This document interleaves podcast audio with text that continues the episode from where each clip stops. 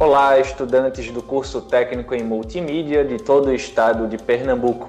Aqui quem fala é José Juva, professor e coordenador do curso. Eu falo diretamente do Estúdio 3 da Escola Técnica Estadual, professor Antônio Carlos Gomes da Costa, a ETEPAC. Neste podcast, a gente vai tratar da primeira unidade da disciplina de escrita criativa multimediática. A unidade trata da compreensão de aspectos conceituais da escrita criativa. Para falar sobre esse assunto, eu conto com a participação do professor Fernando de Mendonça. Fernando, seja muito bem-vindo para essa conversa. Olá, professor Juva. Eu também gostaria de cumprimentar todas as pessoas que estão se dispondo a escutar esse, esse podcast, agradecer aqui o seu convite. É, é uma alegria saber que a gente pode alcançar pessoas que talvez a gente nunca vá ter a oportunidade de enxergar pessoalmente, mas saber que estão aí de alguma forma acessando a gente, nos escutando, é bastante reconfortante, né? É muito bom ver a tecnologia nos unindo em torno da palavra, em torno do que a gente ama tanto na vida, que é essa, essa escrita da literatura, seja ela enquanto um gesto poético, um gesto criativo, um gesto que de alguma forma nos permite a expressão, a expressão humana. Acredito que esse é o maior objetivo da, da sua disciplina, esse é o maior objetivo aqui que a gente tem para conversar com o pessoal. Então, é muito prazer a todo mundo que está nos escutando. Maravilha, professor. É uma satisfação contar com a tua participação. Fernando, eu gostaria que você resumisse quem é você, para situar os nossos alunos, as nossas alunas. Eu estou citando que você é professor, mas dá um contexto um, um pouco mais amplo com relação a quem é você, antes da gente entrar nos assuntos desta unidade. Perfeito. É, bom, antes de falar que eu sou professor, eu gosto de dizer que eu sou escritor. Inclusive, é algo que eu tenho me educado muito a fazer, né? Fernando é escritor e professor, porque eu acredito que essa ordem dos enunciados, ela diz bastante da gente. E antes de qualquer coisa, antes de ocupar um, uma cadeira numa universidade federal como professor, seja trabalhando em graduação e pós-graduação, como eu faço hoje na Universidade Federal de Sergipe, antes de tudo, minha vocação, acredito aí, é, é pela escrita, né? E se hoje eu trabalho em curso de letras, com pessoal falando sobre literatura, é porque eu tenho essa, essa vontade pela escrita desde que eu me conheço por gente. Eu, desde muito pequeno, entendi que precisaria escrever na minha vida, e por conta disso eu fui direcionando minha formação, é, tanto acadêmica como de vida, junto à leitura, junto aos livros, é, frequentando muitas bibliotecas, aproveitando todos os espaços que me oportunizavam encontrar as palavras, né? E foi nesse sentido, então, que eu me formei primeiramente como é, bibliotecário, meu primeiro curso foi biblioteconomia na Federal de Pernambuco, e logo em seguida segui é, tanto no mestrado como no doutorado em teoria da literatura, também na Universidade Federal de Pernambuco, que é a minha origem, é, e hoje eu trabalho na Universidade Federal de Sergipe, como já disse. Atualmente eu sou vinculado ao Departamento de Letras Libras, mas também é, atuo na pós-graduação de Letras e de Cinema. Eu tenho muito interesse aí pelos recursos de linguagem, pela interação entre as artes, que, pelo que eu entendi, também é algo que motiva a sua disciplina. Então, em linhas gerais, esse é Fernando, alguém que ensina, mas, antes de tudo, escreve. E nesse sentido, eu tenho alguns livros né, publicados. É, eu destaco, claro, os livros de ficção, de literatura. Eu tenho, até o momento, três livros publicados de ficção, mas estou trabalhando bastante aí para aumentar esse número, porque a vontade aí de, de, de conversar com as pessoas a partir do gesto criativo tem sido muito grande e tem sido muito bom também desenvolver esse tipo de reflexão no espaço acadêmico, nesse espaço de uma disciplina, de uma extensão, é, espaço que nos permite pensar junto o que é que nos leva a escrever. E é nesse sentido que, pelo menos aqui na Federal de Sergipe, eu tenho é, trabalhado bastante por ampliar esse lugar da escrita criativa, da criação literária, junto à graduação, junto à pós-graduação e também em ações com a comunidade, em ações diretas, né, com é, a população aqui de Aracaju e Sergipe, que é onde eu estou mais diretamente localizado. Então é isso. Esse é Fernando. Maravilha, Fernando. Para a gente começar a trilhar é, os aspectos conceituais da escrita criativa. Quando a gente está falando de escrita criativa, o que é, afinal? O que é escrita criativa? Como ela se diferencia da escrita convencional? Pois é. é. eu vou começar essa resposta, se me permite, com três versos de um poeta que eu gosto bastante, de um livro que eu estou lendo, inclusive, atualmente. É, nem terminei ainda a leitura dele, mas eu já me atrevo a fazer referência porque ele encaixa perfeitamente com a nossa conversa e com tudo que a gente está pensando aqui. É um livro do Pablo Neruda, é, poeta bastante conhecido, latino-americano, uma referência né, por, por ter recebido o prêmio Nobel, e, e, saiu uma publicação recentemente, uma publicação de poemas póstumos, chamada Teus Pés Toco na Sombra, e tem um poema, que é o sétimo poema dentro deste livro, eles não têm títulos, em que, num pequeno fragmento do texto, Neruda ele faz a seguinte recomendação. E aí eu vou abrir aspas para ler alguns versos do Pablo Neruda. Diz assim: Alarga teu silêncio até que em ti amadureçam as palavras. Mira e toca as coisas. As mãos sabem, elas têm sabedoria cega. Fecho aspas, é um fragmento bem pequeno do, do sétimo poema, é um poema que tem várias páginas, eu li apenas um pequeno bloco, porque é, entendo que aqui a gente pode começar a fazer essa distinção entre o que é a escrita comum, a escrita mais ordinária, a escrita comunicativa, para a escrita criativa. Veja a diferença aí do que é simplesmente comunicar uma informação e criar um efeito.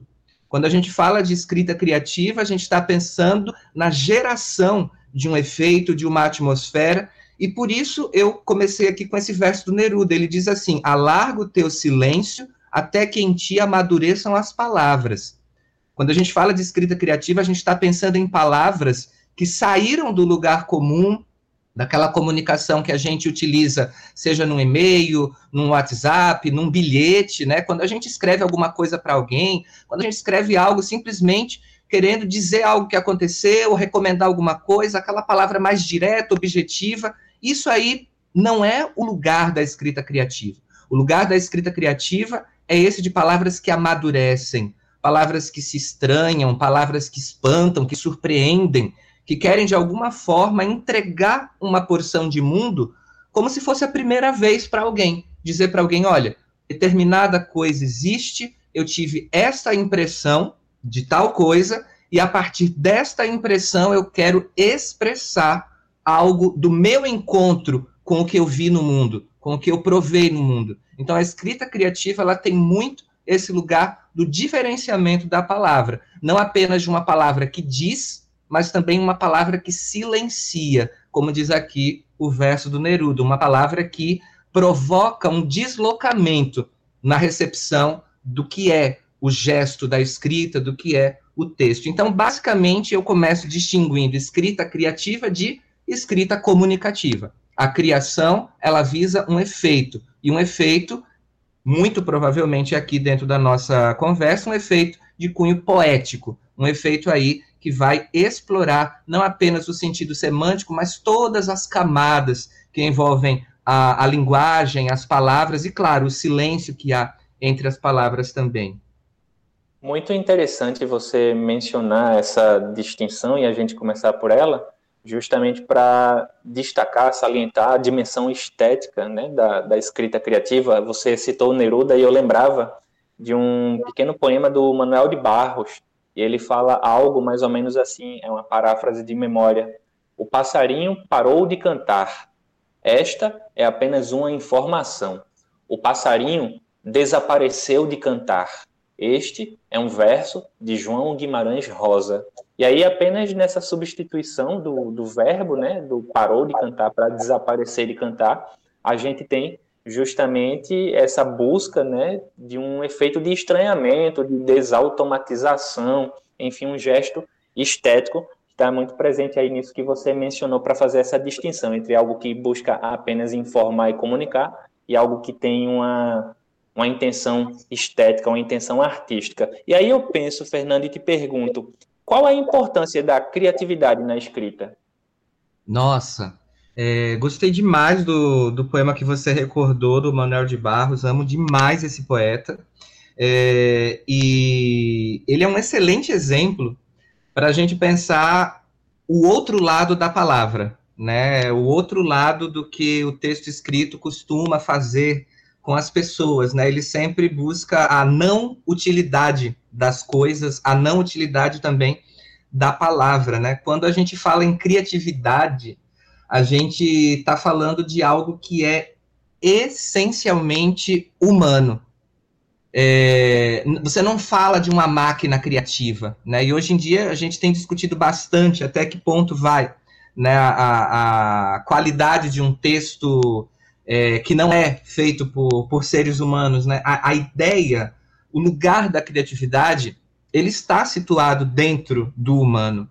Se, se há algo que nos distingue, não apenas da máquina, mas até mesmo da própria natureza, né? É o caráter da criatividade, porque a gente tem essa, esse ímpeto de propagarmos não apenas as nossas ideias, aquilo que a gente pensa, mas dar uma forma que harmonize essas ideias entre o que a, a, o nosso lugar do pensamento e o mundo e o exterior. E claro também, né, a, a comunidade onde nós estamos inseridos, o tempo histórico em que nós estamos inseridos, a geografia em que nós estamos inseridos. Quando a gente fala em criatividade, de alguma forma nós estamos ampliando todo o contexto que nos cerca e nos comunicando de maneira mais íntima mesmo com esses lugares que a gente ocupa lugares que envolvem outras pessoas, lugares que envolvem outros afetos, lugares que pedem, então, essa inclinação por um texto, por uma escrita que não se contenta em apenas replicar uma ideia, replicar um conhecimento, porque isso a gente tem em outros espaços da escrita, mas quando a gente fala em criatividade, a gente fala em algo essencialmente humano e nós precisamos resgatar isso cada vez mais nas pessoas, porque tem sido muito confortável confiar depender das máquinas, da eletrônica, da tecnologia, e nada contra tudo isso, mas isso não pode anestesiar o nosso lugar humano de ser criativo. Né? Inclusive, quando a gente fala né, em, em, um caráter estético da linguagem, como você bem usou essa expressão, né, essa, esse lugar da estética, o, o, o, o contrário do estesiado é o anestesiado, é aquele que não sente nada. Quando a gente pensa numa linguagem que sente, a gente busca essa criatividade para mostrar que, olha, eu sou alguém que sente. Eu sou alguém que sente por mim, pelo outro, em contato com o outro, mas é esse sentimento que vai estar, tá, então, é, embasando todo, toda a produção textual, tudo aquilo que eu vou produzir exatamente com o quê? Com uma marca humana que é inquestionável, indiscutível e insubstituível. Então, eu, eu respondo essa importância da criatividade justamente por essa marcação de humanidade que tem aí é, distinguido né, a nós desde a antiguidade e continuará para sempre, não importam os meios em que os nossos textos sejam publicados. Fernando, a gente vai se encaminhando para o final desse primeiro episódio, a gente vai continuar essa conversa também na segunda unidade e na terceira unidade, mas antes de encerrar, eu queria que você trouxesse para os nossos alunos e alunas alguns apontamentos, algumas dicas relacionadas a técnicas de escrita criativa, algum tipo de exercício, algum tipo de rotina. Que tipo de situação você destacaria para quem quer se aventurar, quem quer começar a exercitar essa escrita criativa? Olha, eu sempre falo que o primeiro lugar, primeira ação de alguém que quer escrever é ler. Então, assim, se o pessoal está com vontade de se aperfeiçoar na escrita criativa, leiam e leiam literatura. Né? Eu não estou falando apenas de ler é, determinados conteúdos que possam estar aí nas disciplinas, de ler o livro didático, de ler a rede social, que a rede social é um lugar de leitura, mas leiam literatura, leiam romances, leiam contos, leiam poesia, leiam crônicas, leiam também os derivados de tudo isso, leiam peças, vão ao teatro, assistam cinema, assistam aos seriados, procurem HQs, conversem com as músicas, né, as canções. É, quanto mais contato com esses lugares de linguagem criativa, maiores são as ferramentas, maior é o repertório, maiores são as condições para a gente desenvolver o nosso próprio estilo, a nossa própria técnica. E, claro, ter disciplina, entender o lugar de, de cada texto, entender também a maneira como o texto nos afeta. De repente, a pessoa não gosta de determinado escritor que é do cânone, que é muito cobrado, às vezes, pela escola, pela universidade, pelo curso. Tudo bem, ninguém é obrigado a gostar do cânone. É importante conhecer, mas encontre o seu prazer dentro das textualidades e explore este prazer ao máximo Lembrando isso que acabei de comentar, não basta ficar no livro, o objeto livro, vá além, né? Se conecte com todas as realidades textuais que tem aí é, ganhado o mundo, ganhado as plataformas, porque é, quanto mais a gente vê essa ampliação dos lugares da escrita, dos lugares do texto poético e estético, maiores são os estímulos para a gente também desenvolver e aplicar uma escrita que, que pode sim cada vez mais ser potencializada por esse contato, por essa recepção do que já está circulando. Então é muito importante conhecer o cânone, mas conhecer também o contexto atual, o que está sendo produzido hoje nas mais diversas formas aí de acessibilidade do texto criativo. Seria, acho que, um conselho bem objetivo, prático, que eu posso dar aqui nesse, nesse encerramento da primeira unidade. Maravilha, professor. Mais uma vez, muito obrigado. Como eu falei, a gente vai continuar essa conversa na segunda unidade e também na terceira unidade da disciplina, mas por hora a gente vai finalizando a nossa conversa. Aos alunos e alunas de multimídia, eu reforço o convite para que acessem e sigam os conteúdos do nosso curso lá no Instagram, arroba multimídiaetepac, e também os conteúdos da nossa escola, arroba etepacEAD. A gente fica por aqui e volta na próxima semana. Um abraço.